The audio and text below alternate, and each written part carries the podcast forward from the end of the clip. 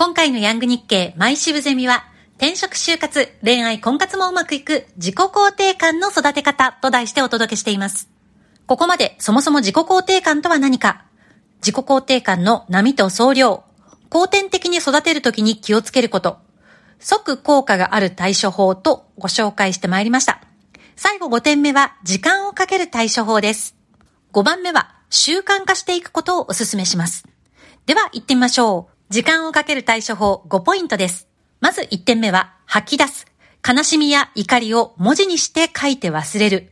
この書いたものは二度と見なくて、二度と開かなくていいそうです。2点目、準備する。もし何か失敗することがあったら、もしこうしたらどうしようって思うことありますよね。そうするともやもやしてしまう。例えば私がお教えしているプレゼンテーション。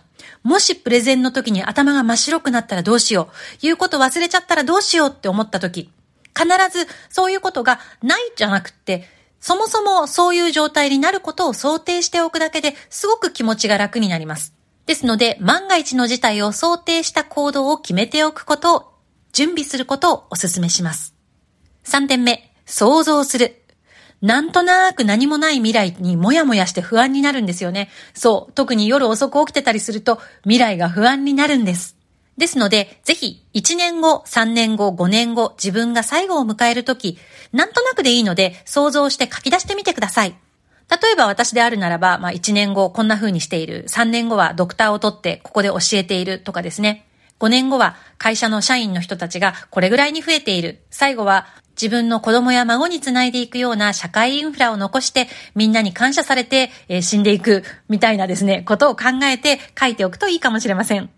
4番目、なりきる。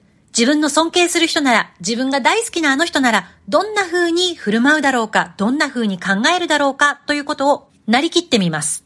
なりきることによって、自分とは違う視座になるんですよね。視座が変わるんです。そうすると物事の見え方も変わりますので、ぜひお勧めします。あの人なら何て言うのかな？あの人ならどう行動するのかな？身近な尊敬する人でも歴史上の人物でもどちらでも OK ですよ。今週月曜日、偶然ですね、京セラ、今の KDDI の創業者である稲森和夫さんの研究センター、稲森経営哲学研究センターで講演をさせていただいたときに、私の講演の後、メンバーの皆さんがいろいろとディスカッションをされていました。その時に皆さんがですね、稲森さんであるならば、なんて言うだろうか、稲森さんだったらどう考えるんだろうか、ということを想像してお話ししていらっしゃいました。そうやって自分にはないものを他の人だったらどんな風に考えるのかっていう機会がありますので、小さなことも将来を決めるような決定的なこともいろいろな視座から考えてみると良いかもしれません。さあ、5点目です。最後は喜ぶ。今日できたことを3つ喜んでそれを書き出す。思い出してみてください。これは放送日の夜聞いてくださっている方であるならば、2月18日木曜日、今日自分ができた喜びをここに書き出してみてください。そうですね。私だったら、今日もニュースをお届けすることができたとか、日中行った宇宙ビジネスのインタビューがすっごく興味深くて楽しかったとか、もう一つの仕事の打ち合わせで未来が見えてやる気が出たとかでしょうかね。特別なことじゃなくても、鏡を見ながら自分に今日もいい感じだよって笑顔で言えたとかですね。朝起きられたとか何でも OK です。ぜひ3つ喜びを書いてみてください。以上、時間をかけて習慣化していきたい対処法をご紹介いたしました。最後に、まずは騙されたと思ってこれらの習慣化したい5つの対処法、それから即効果がある対処法を21日間、3週間ですね、やってみてください。新しい環境も新しい習慣も21日で慣れて出来上がると言われています。